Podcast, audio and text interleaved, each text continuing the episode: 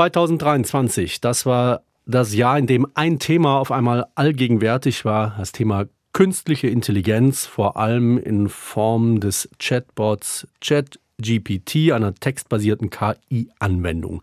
Ja, inzwischen sind solche textbasierten KI-Anwendungen wie ChatGPT oder BART bei vielen Leuten im Alltag angekommen. Sie nutzen sie für die Arbeit, für die Schule, privat. Sie lassen sich von der KI Dokumente zusammenfassen, Geschäftspost schreiben, Texte umformulieren, Ideen sammeln und vieles mehr. Es gibt wirklich enorm vielfältige Anwendungsmöglichkeiten.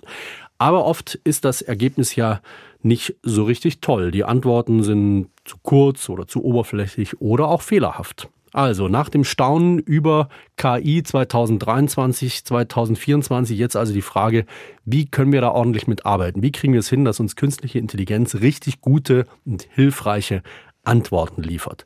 Äh, dazu kursieren natürlich Tipps und Tricks im Netz. Es gibt auch Kurse dafür und auch von wissenschaftlicher Seite wird an dieser Frage gearbeitet. Und wir wollen das in der SWR 2 Impuls besprechen mit dem Wissenschaftsjournalisten Eneas Roch, der sich auch mit KI-Themen befasst. Eneas, wie klappt's? Wie kriege ich bessere Antworten bei KI-Chatbots? Die wichtigste Taktik beim Umgang mit solchen Systemen ist, du musst genau sagen, was du möchtest. Denn die Kiste liest nicht deine Gedanken. Das ist ein Sprachmodell, das heißt ein Algorithmus, der Wörter aneinander klebt. Und so entsteht dann Wort für Wort für Wort irgendwann die Antwort. Und wie passend die ist, das hat ganz stark damit zu tun, wie konkret du beschreibst, was du willst. Weil das Modell hat aus Millionen von Texten gelernt, welche Wörter kommen in welcher Reihenfolge und in welchem Zusammenhang vor. Und damit es weiß, welche Wörter jetzt für deine Anfrage die richtigen sind, braucht es noch ein bisschen Zusatzinformationen. Sonst nimmt es einfach die Wörter, die möglichst gut zu allem passen. Und dann ist es eben meistens, wie du gesagt hast, oberflächlich oder hm. unpräzise. Vielleicht mal ein Beispiel, also was, an dem wir sehen können, was ich konkret sagen könnte in einem, in einem Fall? Nehmen wir an, du hast so ein bisschen bei einem Meeting mitgeschrieben im Computer mhm. und sagst so, das möchte ich jetzt als schöne E-Mail machen und dann gebe ich dem Chatbot diese Notizen und schreibe dazu, fasse diese Notizen von meinem Meeting zusammen. Das wäre ein schlechter Prompt, sagt man das, eine schlechte Eingabe. Mhm. Besser wäre, du schreibst dazu, fasse diese Besprechungsnotizen zusammen in einem einzigen Absatz. Erstelle eine Liste der Personen, die gesprochen haben, zähle mir jeweils die wichtigsten Punkte auf, die die Personen gesagt haben und schreib mir zum Schluss eine Liste mit den vereinbarten nächsten Schritten. Und dann weiß die Kiste genau, ah, das sind die einzelnen Sachen, die ich hier soll. Da steht was drin zur Formatierung, wie soll es aussehen, was soll drin sein. Und optimalerweise hast du dann noch einen Beispieltext, den du mit eingibst und kannst sagen, hier, zum Beispiel so, nimm das als Vorbild. Dann kann das Modell sich daran orientieren. Das heißt, je weniger das Modell raten muss, was du willst, desto wahrscheinlicher ist es, dass du das auch bekommst. Äh, jetzt stellen wir uns vor, ich mache das alles und dann kommt aber trotzdem nicht das raus, was ich möchte oder was ich mir vorstelle. Was mache ich dann? Ähm, das passiert immer mal wieder, denn das ist ja keine Suchmaschine, das sind keine festen Regeln. Du kannst auch dreimal den gleichen, äh, die gleiche Frage stellen und verschiedene Antworten bekommen. Mhm. Du kannst aber auch nachbessern immer. Das ist immer möglich. Zum Beispiel kannst du sagen, wenn es dir zu lang war, einfach bitte nochmal antworten, aber kürzer. Oder wenn dir der sprachliche Stil nicht gefällt, kannst du sagen, welchen Tonfall du wünschst. Das finde ich immer besonders witzig. Kannst du sagen, ich möchte den gleichen, die gleiche Antwort bitte einmal sachlich oder einmal locker oder geschäftlich oder witzig oder sogar im Stil von Barack Obama oder so. Also du kannst genau sagen, welchen sprachlichen Stil du haben möchtest. Und wenn es dir zu billig ist, dann sag, erklär mir das nochmal aber auf Expertenniveau. Oder andersrum, wenn du denkst, puh, das ist aber hard stuff, kannst du sagen, Erklär mir das so, als wäre ich zehn Jahre alt. Okay, äh, das waren jetzt mal also so die praktischen Tipps, wie man da rangeht. Äh, die Wissenschaft interessiert sich auch dafür, wie KI-Chatbots ja. funktionieren und wie man da das Beste rauskommt. Was ist da zu hören zu den Mechanismen dahinter? Erstmal ist ja interessant, dass sich die Wissenschaft dafür interessiert, wie man hier eine Software bedient. Das ist ja zum Beispiel bei Word nicht so. Da ist es aber auch nicht so spannend. Also wenn ich da auf den Button fett klicke, wird der Text fett. Dann äh, ist das Rätsel gelöst. Bei KI ist es so, dass man eben nicht weiß, was rauskommt. Und ähm, das, was wir eingegeben haben, wie sich das System dann aus den Beispielen, aus denen es gelernt hat, zusammensetzt, was es dann ähm, dir ausgibt, das hat mit Wahrscheinlichkeiten zu tun. Und das in so vielen verschiedenen Schichten und so komplex, dass wir das nicht verstehen. Und deswegen ist es spannend, in der Forschung zu gucken, was kommt da raus und wie funktioniert das. Und ein Beispiel ist Chain of Thought Prompting. Mhm. Das heißt, du schmeißt dem System nicht nur einfach deine Frage oder deine Aufgabe hin, sondern du zwingst es dazu, gedanklich Schritte zu machen. Ich gebe mal ein Beispiel. Das habe ich gelesen. Ähm, das, ist, das ist wirklich witzig. Stell dir vor, du hast eine rötlich getigerte Katze und mhm. weißt jetzt nicht, wie du die nennen sollst und sagst dann dem Chatbot, gib mir mal fünf Ideen für einen Namen für diese Katze. So, dann kommt dann irgendwas, was mehr oder weniger passt. Vielleicht ist ein guter Name dabei, vielleicht auch nicht. Meistens eher nicht. Mhm. Besser wäre es, wenn du schreibst, gib mir fünf Namen für meine rötlich getigerte Katze, begründe mir, warum du diese Namen ausgewählt hast und lass uns gemeinsam schrittweise überlegen, was ein guter Name wäre.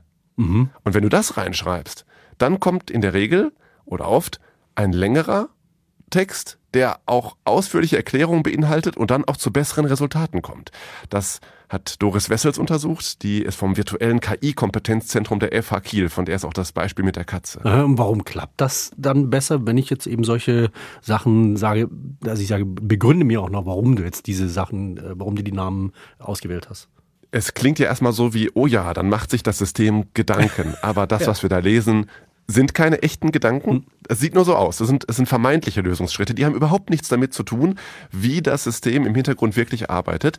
Aber dadurch, dass wir sagen, erklär mir das Schritt für Schritt, dadurch bringen wir das System dazu, in diesem gigantischen, ich sag mal, Raum voller Wörter und Satzstrukturen, aus denen es sich bedient, in eine bestimmte Richtung zu gehen. Also es geht dann, so stelle ich mir das vor, nicht nur in Richtung Katze und Name, sondern auch in Richtung von Texten, die erklären, die verschiedene Namen untersuchen, die vielleicht Farbwahrnehmung untersuchen und so weiter. Und plötzlich ist der Kontext da viel detaillierter und passender zu dem, was wir eigentlich möchten. Mhm. Okay, jetzt, äh, was ich schon mitbekommen habe, ist, ähm, dass man KIs sozusagen auch noch ein bisschen äh, einen Schubs geben kann oder äh, quasi auch bestechen kann, indem man sagt, das ist wichtig für mich, was du mir jetzt schreibst, oder indem man ihnen sogar Trinkgeld anbietet. Warum funktionieren solche Sachen? Warum kommen dann bessere Ergebnisse raus? Das mit dem Schubs im Sinne von, das ist wichtig für meine Karriere, genau, das war eine Forschungsarbeit von chinesischen Wissenschaftlerinnen mhm. und äh, Microsoft.